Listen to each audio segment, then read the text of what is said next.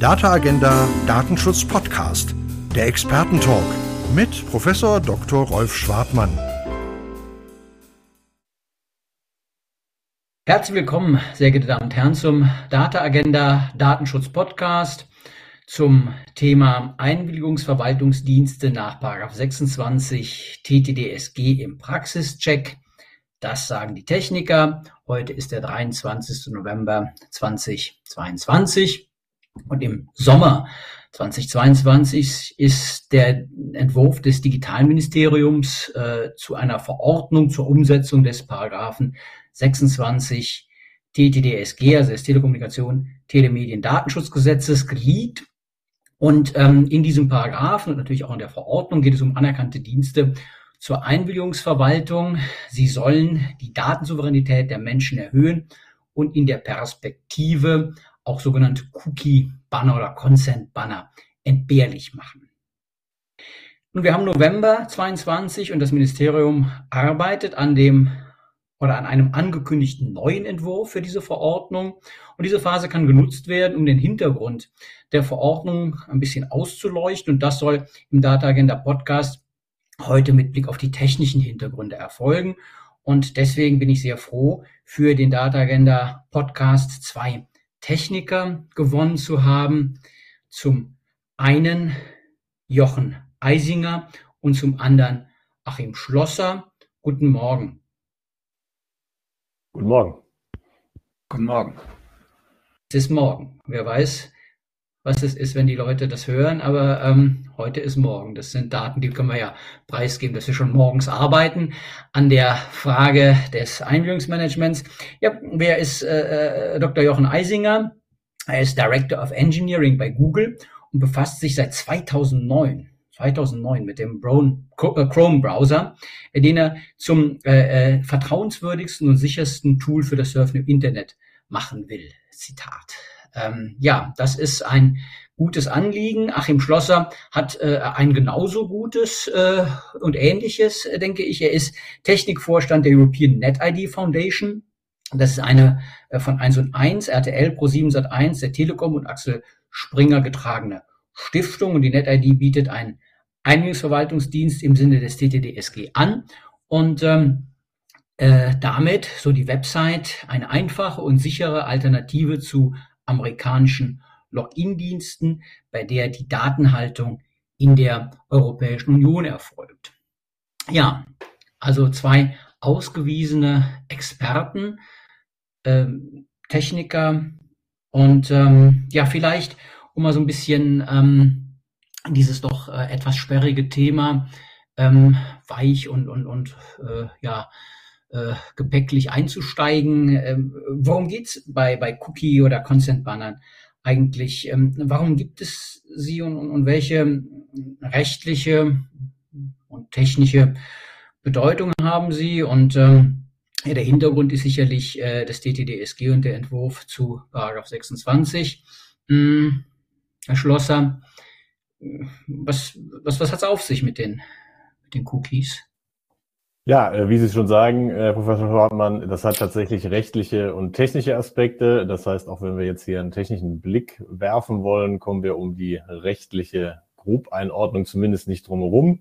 Äh, und die ist zunächst einmal so, dass ähm, jemand, der einen digitalen Dienst anbietet, eine, eine Webseite, eine App, ähm, wenn wir uns jetzt mal darauf kurz beschränken wollen, wir kommen ja nachher vielleicht noch zu anderen Themen, der muss sich im Grunde, was Privatsphäre und Datenschutz äh, betrifft, an zwei Rechtsrahmen halten. Der erste, der ist sicherlich allen äh, gut bekannt, äh, die Datenschutzgrundverordnung, äh, die es ja so seit 2018 äh, gibt, die regelt, unter welchen Rahmenbedingungen personenbezogene und personenbeziehbare Daten verarbeitet werden können. Und der zweite Rechtsrahmen ist dann ähm, äh, auf europäischer Ebene die E-Privacy-Richtlinie und die deutsche Umsetzung jetzt seit, ähm, korrigieren Sie mir nicht falsch liege, seit 1.1.2022 äh, das bereits genannte Telekommunikations- und Telemedien-Datenschutzgesetz. Ähm, ähm, wenn wir von ähm, Cookie-Bannern sprechen, sprechen wir tatsächlich immer so ein bisschen über äh, beides. Äh, die Debatte bei den äh, Cookies äh, geht aber tatsächlich dann im Wesentlichen äh, häufig fokussiert um das Thema TTDSG. Das heißt, da geht es darum, dass ein digitaler Dienst, der auf ein Endgerät äh, zugreifen will, das heißt Informationen auf diesem speichern oder Informationen aus diesem äh, abrufen möchte, ähm, jetzt in dieser, ähm, in dem relevanten Paragraph 25 grundsätzlich äh, für diesen Zugriff oder den Abruf von diesen Informationen eine informierte Einwilligung braucht.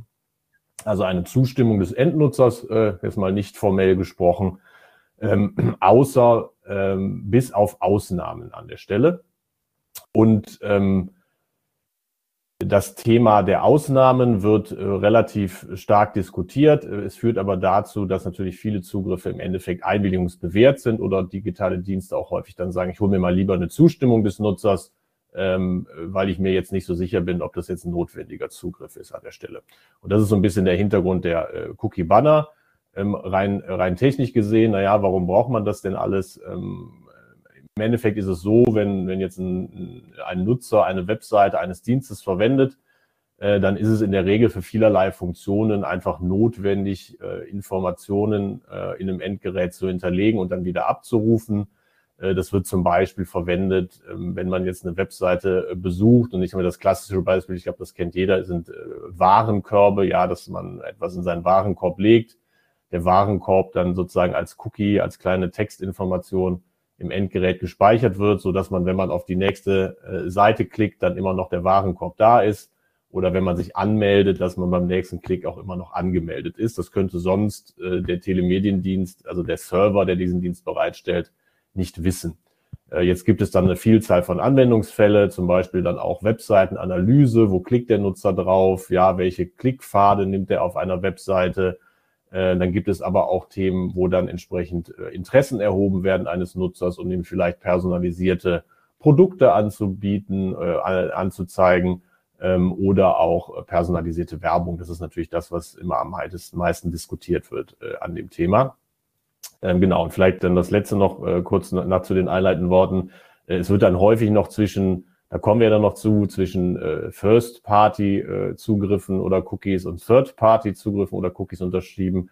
Da kommt es dann immer drauf an und das ist, glaube ich, auch ganz wichtig bei den Cookie-Bannern. Äh, häufig, äh, zumindest heute ist es so, äh, dass bei den Bannern tatsächlich Zustimmungen für Dritte eingeholt werden. Also ein Dienstleister, der zum Beispiel Webseitenanalysen hat äh, und auf der Webseite sozusagen integriert ist und selber dann auf das Endgerät zugreift, da Cookies schreibt und liest der braucht dann zum Beispiel eine Einwilligung, obwohl man eigentlich äh, von mir aus eine News-Publisher-Webseite besucht.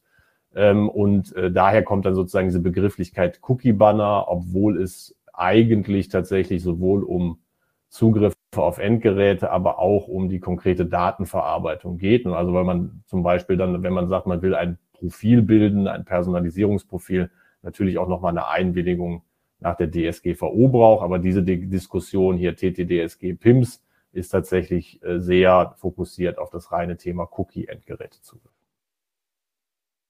Ja, ich fasse es nochmal zusammen. Also es geht äh, äh beim 25 TTDSG um die Frage, my ähm, Endgerät ist my castle. Ne? Und ähm, das soll vor Zugriffen geschützt werden. Ähm, es sei denn, der Nutzer, Nutzerin möchte den Zugriff oder das Gesetz äh, erlaubt ihn in Ausnahmefällen. Dazu haben wir ähm, einen sehr äh, umfangreichen Podcast auch mit Frau äh, Herbert, Herrn, Herrn Handlos und Frau Reif äh, zu diesen rechtlichen Fragen. Da kann man an der Stelle gut drauf verweisen. Aber ähm, gibt's, ähm, Herr Eisinger, denn äh, was an der Stelle zu ergänzen äh, zu der zu der Eingangsproblematik, warum eigentlich Cookie Banner? Aus, aus Ihrer Sicht oder passt das, wie ähm, Herr Schlosser das so skizziert hat? Ich glaube, also Herr Schlosser hat das sehr ausführlich äh, beschrieben. Ähm, ich glaube, vielleicht das Einzige, was ich noch hinzufügen würde, ist, dass ähm, das Ganze ja häufig als Cookie-Banner ähm, betitelt wird, aber jetzt auch, wie Herr Schlosser gesagt hat, es tatsächlich um das Verarbeiten und Speichern von Informationen geht. Es ist also auch so, dass es andere äh, Mechanismen gibt, ähm, außer Cookies, äh, Informationen zu speichern oder andere äh, Möglichkeiten, Daten zu verarbeiten und dass ähm, diese Cookie-Banner äh, trotz des Namens ähm, häufig auch ähm, Einwilligungen für ähm, andere Systeme ähm, beinhalten. Ja, vielen Dank, das ist noch ein wichtiger Hinweis, ähm, dass äh, Cookies ja auch jetzt nicht äh, der letzte Schrei der äh, Technik sind, glaube ich, sondern wir moderne Identifikationsmöglichkeiten, modernere haben, äh, die man natürlich in der Tat äh, im Auge behalten muss, äh, wenn es um den Schutz des Endgerätes geht. Denn ähm, ist ja egal, wie man auf das Endgerät äh, zugreift. Die äh, Privatsphäre ähm, der Menschen muss ja geschützt werden, nicht nur vor Cookies. Insofern ja wirklich äh, wichtige Ergänzung an der Stelle. Wir haben es mit einem breiten Spektrum zu tun von, von Zugriffsmöglichkeiten und von technischen und rechtlichen Verschränkungen. Ähm, ja, kommen wir mal äh, zum, zum Gesetzgeber des TTDSG. Der hat sich ja in Paragraph 26 ähm, dazu entschieden, ähm, nicht zuletzt, weil die Datenethikkommission unter anderem das äh, äh, empfohlen, angeregt hat in ihrem Abschlussgutachten 2019, ja, sowas wie ähm, PIMS äh, näher ins Auge zu fassen, Einwilligungsverwaltungsdienste. Und ähm, diese ähm, Norm des 26, die setzt ja rechtliche Rahmenbedingungen dafür. Hm, vielleicht äh, nochmal an ähm, Herrn Schlosser die Frage, hm, was, was ist das genau? Einwilligungsverwaltungsdienste im Sinne von Paragraph 26 TTDSG. Das ist ja äh, kein Datentreuhänder, der ja auch in aller Munde ist. Das ist ja ein Großvokabel, sondern wir haben es ja hier mit einem sehr spezifischen Instrument zu tun, ähm, dass man vielleicht, ähm, dass man erklärt, äh, ähm, was ist das genau?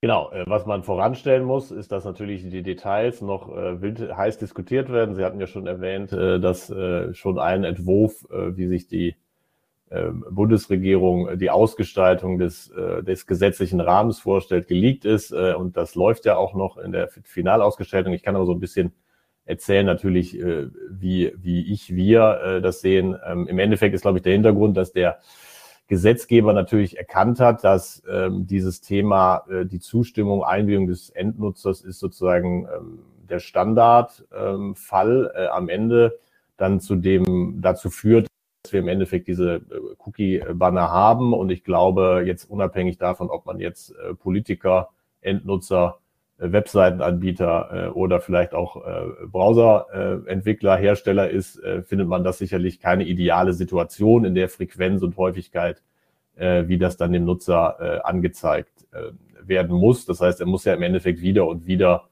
die gleiche Frage beantworten am Ende, weil äh, häufig diese Einwilligungen dann auch nur temporär gespeichert werden, wieder verschwinden, ähm, der Nutzer verschiedenste Endgeräte verwendet und so weiter und so fort.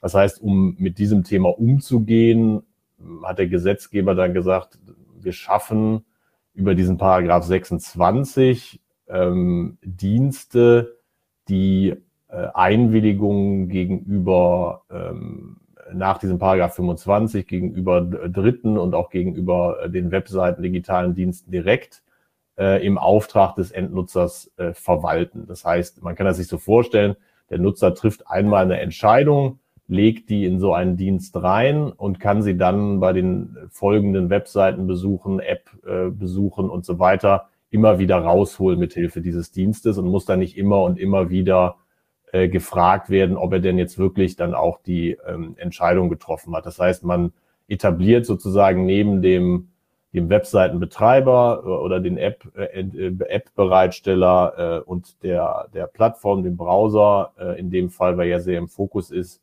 sozusagen eine, eine neue Art von gesetzlich mandatiertem Dienst, der diese Rolle übernimmt, äh, um letztendlich in diesem, äh, in, in diesem Konstrukt äh, dann äh, diese rechtliche Anforderung äh, für den Nutzer äh, besser handelbar zu machen und im Endeffekt dadurch dann auch transparenter und auch eine informiertere Entscheidung herbeiführt, dadurch, dass der Nutzer nicht einfach immer nur wieder und wieder und wieder und wieder wegklickt. Okay, also das wäre die Idee, des Einwilligungsverwaltungsdienstes nach 26, also letztlich ähm, eine bewusstere Entscheidung äh, herbeizuführen über ähm, ein ähm, ja, nutzersouveräneres äh, äh, ähm, ja, Nutzen eines Tools. Ja, äh, Dr. Eisinger, ähm, aus Sicht von, von Google, ähm, was, ähm, was äh, äh halten Sie davon? Ähm, es gibt ja möglicherweise auch, auch andere Möglichkeiten. Klar, äh, Herr Schlosser ist ein äh, Fan des Einwilligungsverwaltungsdienstes. Ähm, das, ähm, hat äh, gute Gründe, aber vielleicht gibt es genauso gute Gründe, ähm, auch über andere Dinge nachzudenken. Ich weiß nicht, äh, äh wie sehen Sie, äh, äh, wie stehen Sie zu PIMS? Äh, äh, gute Idee. Äh, gibt es Alternativen? Ähm, was hat es zum Beispiel mit der Google Sandbox auf sich? Äh, spielt das da eine Rolle? Würde mich sehr interessieren, jetzt Ihre, Ihre Position dazu. Ja, ähm, wie, wie Sie bereits angesprochen haben, haben wir ähm, speziell in Chrome unsere äh, sogenannte Privacy Sandbox, die also eine, eine, eine ähnliche ähm, Scharte versucht zu schlagen, also insbesondere ähm, Benutzern äh, mehr Transparenz und Kontrollmöglichkeiten ähm, zu geben. Also im, im Status quo, wo ich diese Cookie-Banner habe, muss ich als Benutzer idealerweise mir ein Bild darüber schaffen, welche Cookies und ähm, Datenverarbeitungsmechanismen dann auf der Webseite und den eingebundenen ähm, dritten Parteien verwendet werden, ähm, ob, ob ich dem zustimmen möchte oder nicht. Also das ist ähm, im, im Detail dann tatsächlich sehr, ähm, sehr komplex und da kann ich auch nachvollziehen, dass man sagt, man möchte da das an einen in PIMS ähm, auslagern können. Also eine durchaus interessante ähm, Idee dort. Den anderen Ansatz, den wir verfolgen mit, mit unserer Privacy Sandbox, ist, dass wir sagen, gut, wenn es denn so schwierig ist zu verstehen, was mit diesen Cookies passiert ähm, und gleichzeitig ähm, es durchaus Situationen gibt, in denen ich ein, ein, ein, also ein Cookie nicht haben möchte als Endanwender, können wir da als, als Browser, als Plattform ähm, nicht bessere Lösungen zur Verfügung stellen. Und die Idee ist dort zu sagen, gut, es gibt verschiedene ähm, Use Cases, also ähm, Herr Schloss hat vorhin ja schon ein paar genannt, also über sogenannte First-Party-Use Cases, wie dass ich mein, ähm, ein, einen Einkaufskorb verwalten möchte, über Third-Party-Use Cases wie ähm, Analytics oder ähm, das Schalten von Werbung.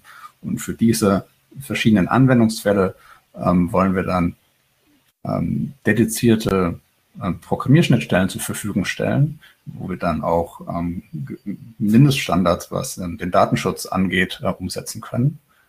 Und ähm, durch diese Menge von Programmierschnittstellen, die wir dann die Privacy Sandbox ähm, nennen, wollen wir zumindest die sogenannten Drittanbieter oder Third-Party-Cookies ähm, ersetzen können.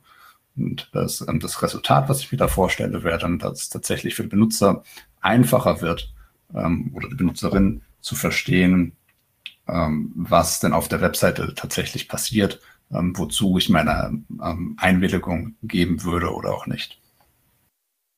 Mhm.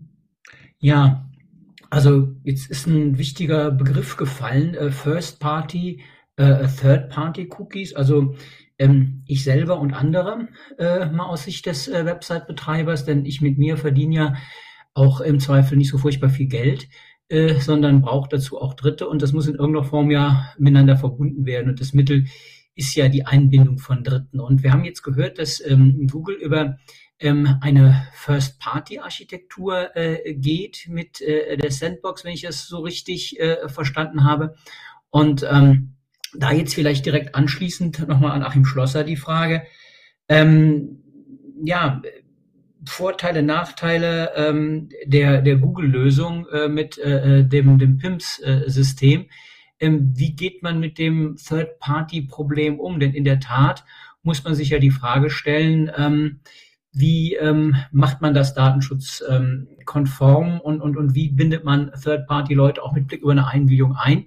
Das äh, äh, ist ja äh, ganz zentrales Thema dieser Debatte, äh, diese, diese äh, Third-Party-Geschichte. Ähm, hat ja auch kein Geheimnis, dass der geleakte Entwurf an der Stelle so ein bisschen, äh, ja, wenn man sagen, äh, äh, noch, noch Luft nach oben aufwies, äh, äh was die äh, Third-Party-Geschichten anbelangte. Und insofern, ja, vielleicht auch spannend, ähm, in die Debatte das jetzt mal einzubringen. Äh, wie wie, wie, wie kann es denn gehen? Also was ist, ist, ist das Third-Party-Thema aus, aus Ihrer Sicht? Herr Professor Schwartmann, ja. noch kurz äh, dazwischen krätschen ähm, und nochmal klarstellen. Also die Privacy Sandbox ähm, ist, äh, ich würde es jetzt nicht als eine First-Party-Lösung okay. ähm, charakterisieren. Insbesondere ist es ein explizites Ziel von uns, ähm, ein, das, das Web-Ecosystem mit den existierenden ähm, Werbetreibenden, also Third Parties, ähm, zu unterstützen und denen die Möglichkeit geben, weiterhin ähm, das, also die, wie Sie angesprochen haben, Monetarisierung von Webseiten über Third-Party-Services zu unterstützen. Mhm. Also ich glaube, das ist, das ist nochmal ein wichtiger Punkt, dass es da nicht darum geht, eine, eine First-Party, also eine Google-Lösung ähm, zu bauen, sondern es geht uns darum, eine, ein, ein Ökosystem aufzubauen, in dem das existierende Internet weiterhin funktionieren kann, allerdings ähm, mit mehr Transparenz und höheren Datenschutzstandards. Okay, also ähm, Third-Party-Einbindung, klar, auch bei, bei Ihnen, anders geht's ja nicht, aber dann schon eben wie, äh, über ähm, ja, den, den Browser in, in irgendeiner Form, ähm, ja, wie soll ich das sagen, äh, äh ja, äh, als, als, als Schnittstelle. Ne? Ist, ist das so richtig? Genau, also der, der Browser würde als Schnittstelle auftreten, aber also ein, ein sehr wichtiger Punkt hier ist, dass wir wirklich da als neutrale äh, Webplattform auftreten. Das sind also standardbasierte ähm, Programmierschnittstellen. Das sind nicht ähm, Google-Schnittstellen, die zur Verfügung gestellt werden, sondern ähm, also auch äh, Third-Party-Services ähm, von Google, in, inklusive äh, Google-Werbung, muss über die gleichen Schnittstellen gehen, die auch alle anderen im Browser zur Verfügung haben. Okay, also dann liegt der, der Sachverhalt jetzt, jetzt richtig und dann kann Achim Schlosser ähm, in, den, ähm, ja, in den Diskurs einsteigen.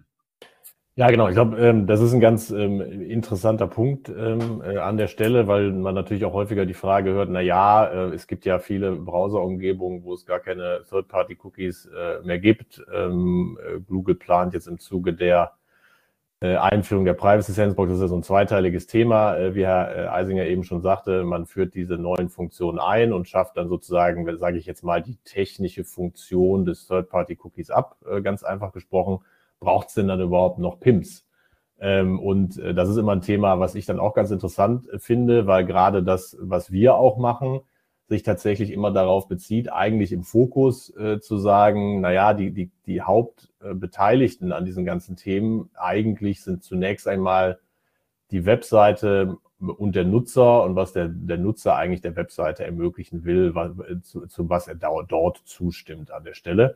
Ähm, wenn man jetzt natürlich ein Einwilligungsmanagement-Tool baut, dann äh, kann man jetzt aber das Thema, dass eine Webseite auch für dritte Einwilligungen einholen will, natürlich nicht ähm, von der Hand weisen.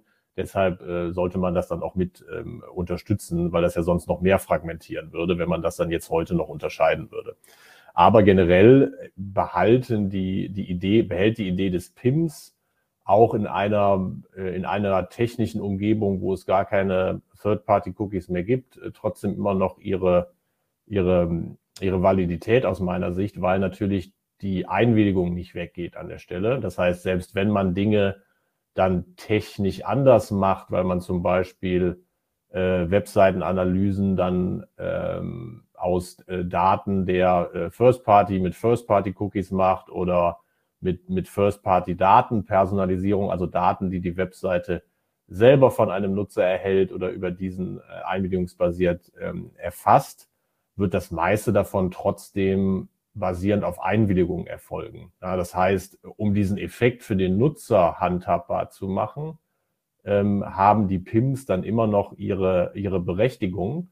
Ähm, nur ähm, würde sich dann tatsächlich, wie Herr Eisinger sagt, letztendlich die natürlich die, die, die Art der Datenverarbeitung ändern und letztendlich dann das, was man dem Nutzer noch zeigen müsste, ändern oder weniger komplex werden an der Stelle. Also das wäre jetzt mal aus der PIMS-Perspektive das Einzige, was sich ändert. Ich finde die Debatte, dass es sich immer nur um Third-Party-Cookies äh, handelt, da auch immer ein bisschen zu kurz gegriffen an der Stelle. Also das Thema behält aus meiner Sicht auf die nächsten Jahrzehnte seine Validität, weil ich jetzt nicht sehe, dass die Einwilligung verschwindet als Default äh, für äh, Zugriffe und Verarbeitungen. Und aus meiner Sicht ist es natürlich auch so, wenn jetzt ähm, Browser, und das ist ja jetzt auch nicht nur Chrome, die jetzt neue Schnittstellen für gewisse Funktionalitäten schaffen, ähm, die jetzt wahrscheinlich dann nicht als zwingend notwendig äh, im Sinne des Paragraph 25 gesehen wird, dann wird sicherlich, dann fallen natürlich auch diese neuen Schnittstellen unter diesen Aspekt, ein Dienst greift auf ein Endgerät zu. Ja, ähm, das heißt, auch da wird man relativ schnell wieder an das Thema kommen, dass das dann zwar ähm, funktional klarer ist, was mit dem Zugriff oder direkt klarer ist, was über den Zugriff ermöglicht wird ähm, und die Funktion dann anders ausgeführt wird.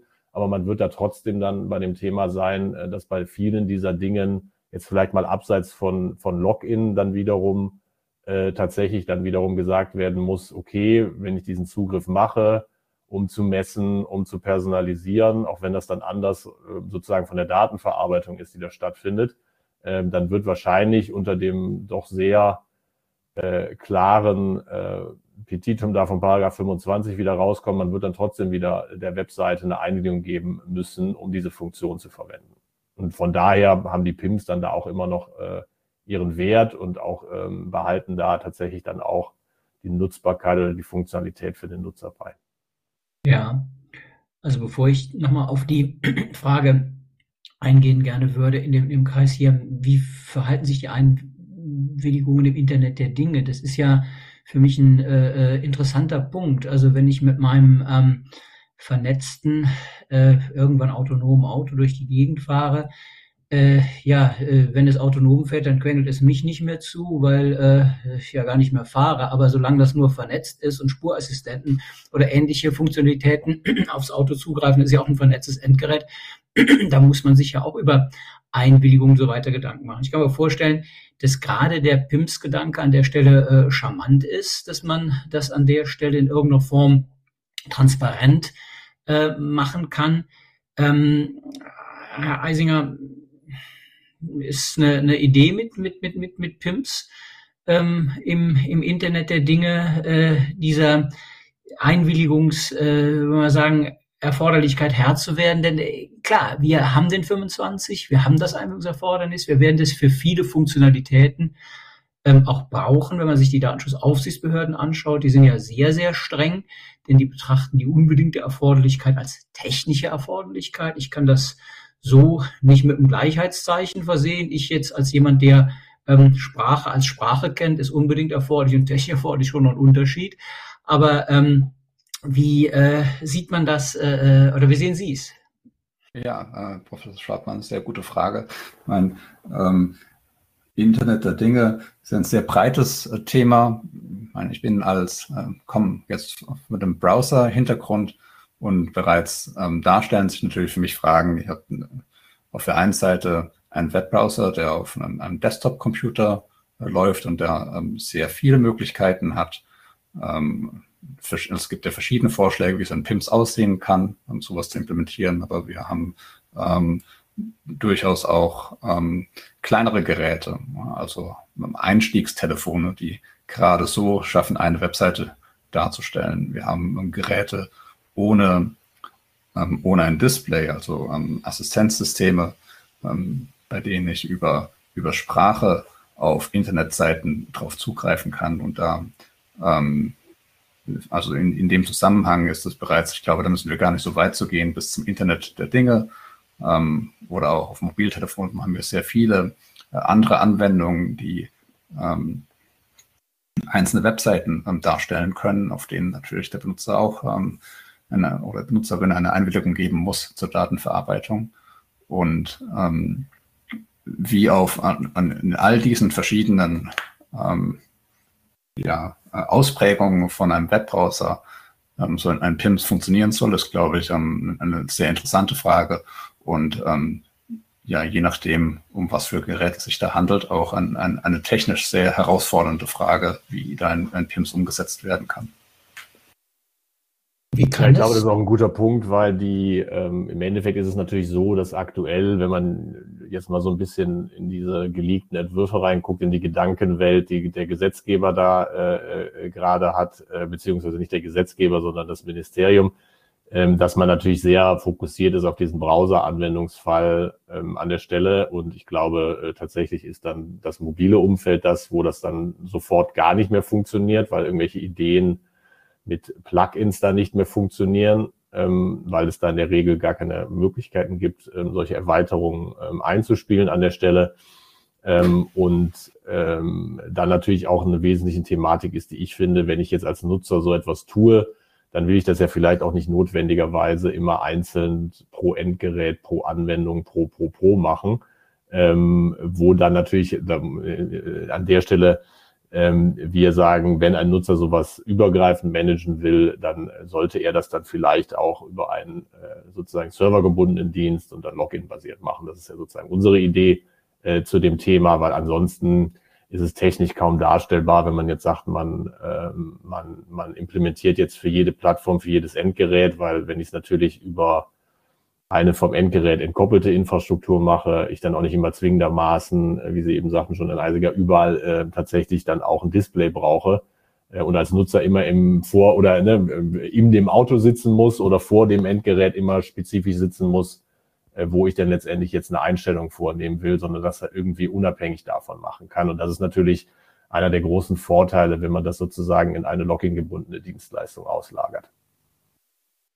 Also dann höre ich bei, bei beiden raus, ähm, dass so ein bisschen Appell an den Gesetzgeber gerichtet wird, wenn er sich mit den äh, ähm, Einwilligungsverwaltungsdiensten befasst, dass er die Apps äh, und, und viele weitere Anwendungen in Bezug nimmt und sich eben auch eine Lösung überlegt, äh, wie man das implementieren kann, dass man eben einfach von der ja, äh, Website-orientierten Betrachtung, äh, die ja dem, dem Entwurf letztlich zugrunde liegt, ähm, eine zukunftsoffenere Betrachtung äh, nimmt und den vernetzten Rasenmäher ebenso in Bezug nimmt äh, wie den vernetzten Kühlschrank, das vernetzte Auto und auch Möglichkeiten anbietet, etwa für Fahrzeugflotten äh, äh, Einsätze da eben über, über Lösungen nachzudenken, die man dann über PIMS abbilden kann. Also das, das habe ich so ein bisschen rausgehört. Das ist mir selber auch ähm, aus dem Entwurf ähm, mir nicht klar geworden, ähm, wie man das äh, in irgendeiner Form abbilden will.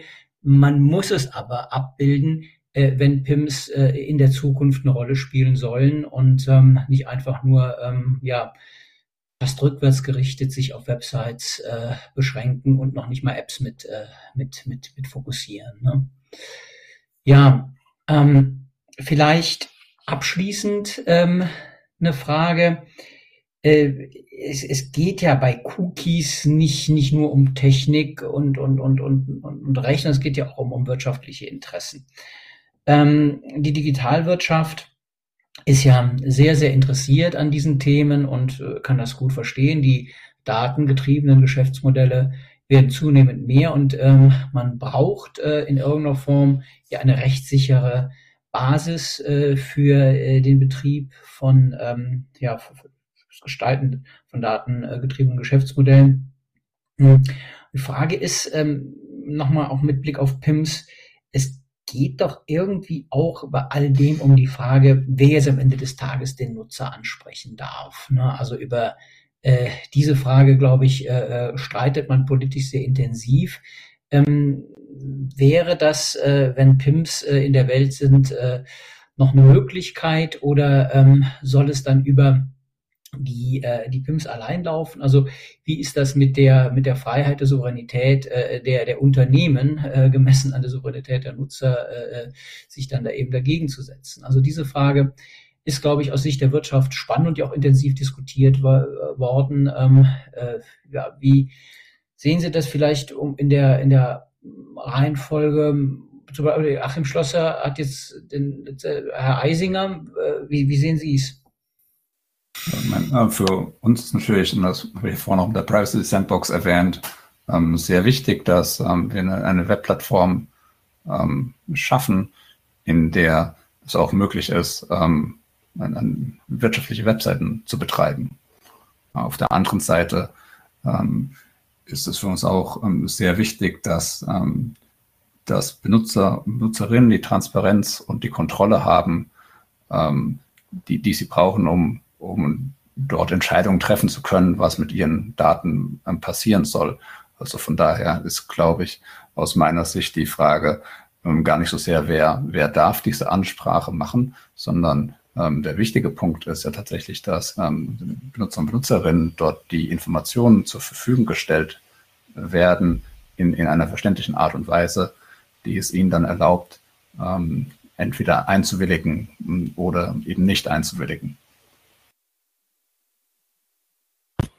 Ja, die Einwilligungsfrage an den PIMS Befürworter nochmal gerichtet äh, und die Frage, ähm, wie läuft das nebeneinander, die Nutzersouveränität, äh, die ja im Vordergrund steht bei dieser ganzen Debatte. Das ist ja der Sinn der Übung. Möchte den Nutzer, die Nutzerin in den Stand versetzen, ähm, ja eine transparente und, und, und bewusste Entscheidung treffen zu können und zu wissen, was mit den, mit den Daten passiert.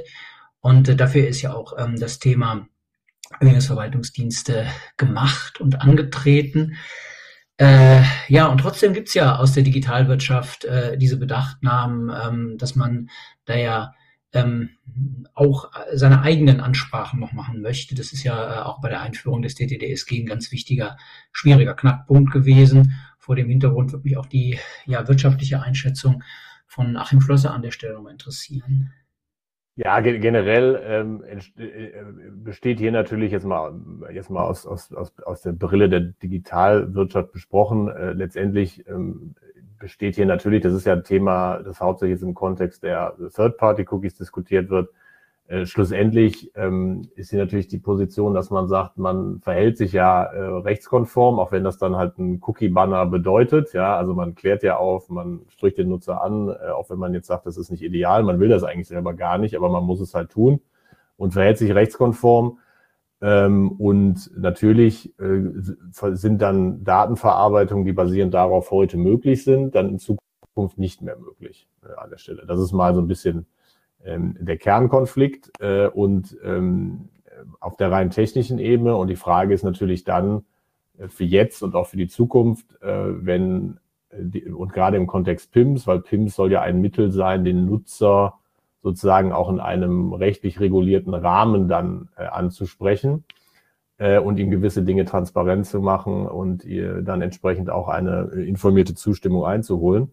Ähm, dann ist natürlich die äh, Frage, wie sp spielt das dann halt mit den anderen Themen zusammen, was bezüglich Nutzeransprache dann auch direkt durch ähm, Plattformen und Browser stattfindet. Ja, also wenn man dann natürlich im Zweifelsfall so hässliche Effekte hat wie Double Prompting, ähm, und das ist ja so ein bisschen die Frage dann, ähm, wie geht das weiter? Und da natürlich ähm, Zielkonflikte äh, bestehen. Also wer äh, wer spricht den Nutzer jetzt für was an und ist das dann auch durchsetzbar in dem Sinne? Also jetzt mal ganz einfach gesprochen, wenn ich jetzt sage, es gibt eine gewisse Schnittstelle, ähm, ich muss den Nutzer fragen, die zu verwenden, ja, äh, wer kann den Nutzer dann hierfür ansprechen äh, und wann? Ja, kann er das, kann er das nur über äh, die Plattform selber tun. Äh, und das Ziel der PIMS ist ja zu sagen, er kann das dann auch in so einem PIMS hinterlegen und über das PIMS tun. Ne? Und das ist halt die interessante Debatte, die da stattfindet, wo wir jetzt immer mehr dann auch Richtung ähm,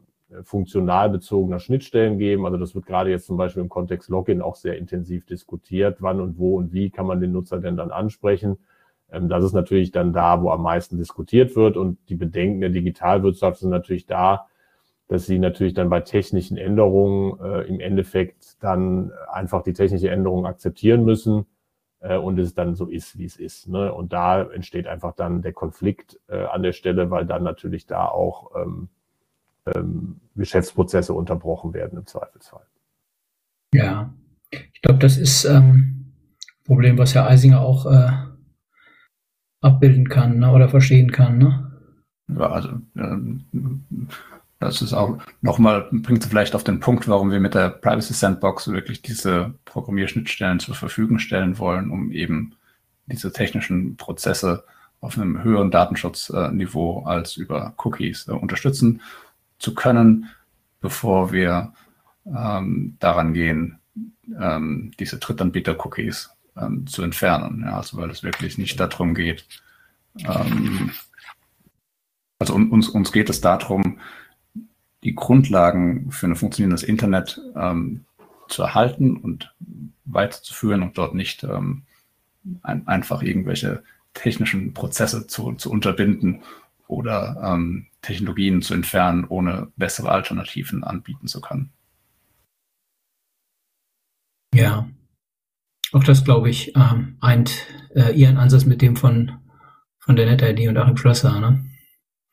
Die Kernfrage ist immer, wie, wie es strukturiert. Das ist halt ein sehr komplexes Thema mit vielen, wie man so schön sagt, Stakeholdern. Ja, und die Frage ist wirklich, wie sieht der äh, Prozess aus? Und ne, das ist halt dann wiederum ein Thema, wo sich dann in dem Falle dann halt mit PIMS auch der Gesetzgeber gesagt hat, da, äh, da bringe ich mich jetzt selber ein. Und das ist tatsächlich dann ein ganz interessanter Aspekt, was an der Stelle jetzt äh, tatsächlich auch mal relativ innovativ ist, weil es dann wirklich so ein ähm, nochmal so einen anderen Player äh, reinbringt äh, am Ende, der dann halt einfach nicht nur äh, sozusagen ein Produkt ist oder umgesetzt wird auf technischer Ebene, sondern der halt auch nochmal so, eine, so einen rechtlich äh, fundierten Hintergrund hat. Das macht es natürlich nochmal ganz interessant an dem Thema. Deshalb finde ich tatsächlich auch, dass dieses ganze Thema Debatte rund um Cookie-Banner für die PIMs gar nicht so das Entscheidende ist, sondern dass sie tatsächlich auch ein Mittel sein können, ähm, in diesen Zielkonflikten auch äh, vielleicht Mittelweg aufzuzeigen, wenn sie richtig ausgestaltet sind. Also das wären jetzt so meine salvatorischen Worte am Ende, äh, dass es tatsächlich da ein interessantes, äh, ein interessantes Thema ist, um auch mit diesen Zielkonflikten umzugehen. Also ich ja, muss, da kann da nur zustimmen. Das ist ein sehr interessantes Thema.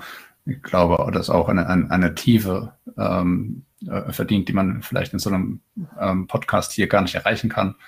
Vielleicht ist das ja dann aber eine Gelegenheit, ähm, in der Zukunft zu einem Symposium oder einer kleinen Podiumsdiskussion zusammenzukommen, um da ähm, diese Aspekte nochmal detaillierter bearbeiten zu können.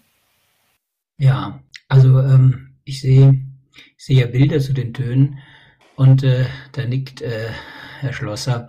Äh, ich, ich tue das auch äh, und äh, ähm, ja, äh, klar. Also wir, wir haben ja äh, ein gemeinsames Thema. Das heißt, äh, wir möchten den Datenschutz im Sinne äh, der Nutzerinnen und Nutzer erhöhen. Wir möchten das Internet zu einem sichereren und besseren Ort machen und ähm, möchten in irgendeiner Form die Digitalwirtschaft mitnehmen.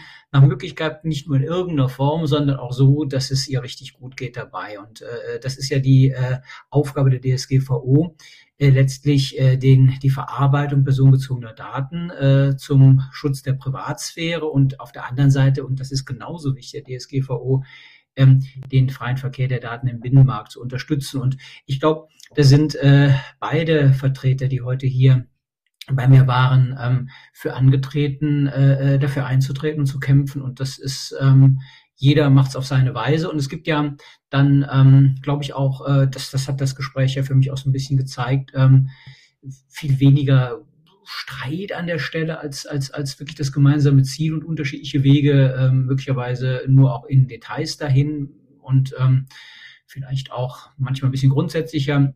Aber in der Tat, das muss man, glaube ich, ähm, ja mal ausführlicher diskutieren kann man, sollte man auch, ähm, wenn dafür auf allen Seiten ähm, so kompetente Gesprächspartner bereitstehen wie heute hier, dann ähm, ja, haben wir ganz viel gewonnen. Also vor dem Hintergrund sehr herzlichen Dank an Dr. Jochen Eisinger, ähm, Director of Engineering bei Google und Achim Schlosser, Vorstand Technik bei NetID für die Mitwirkung an dem Data Agenda Datenschutz Podcast Einwilligungsverwaltungsdienste nach 26 TTDSG im Praxischeck. Das sagen die Techniker.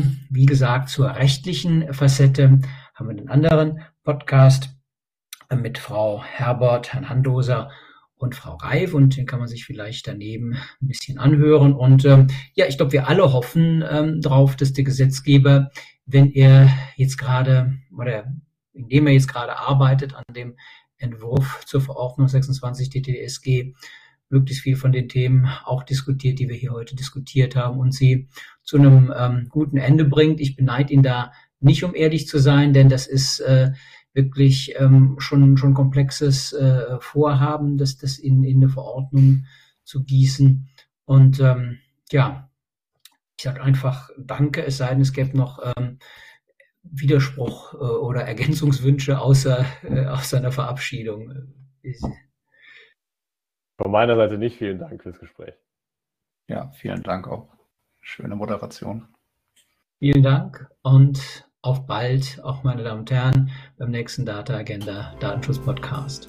Das war der Data Agenda Datenschutz Podcast, der Expertentalk mit Professor Dr. Rolf Schwartmann.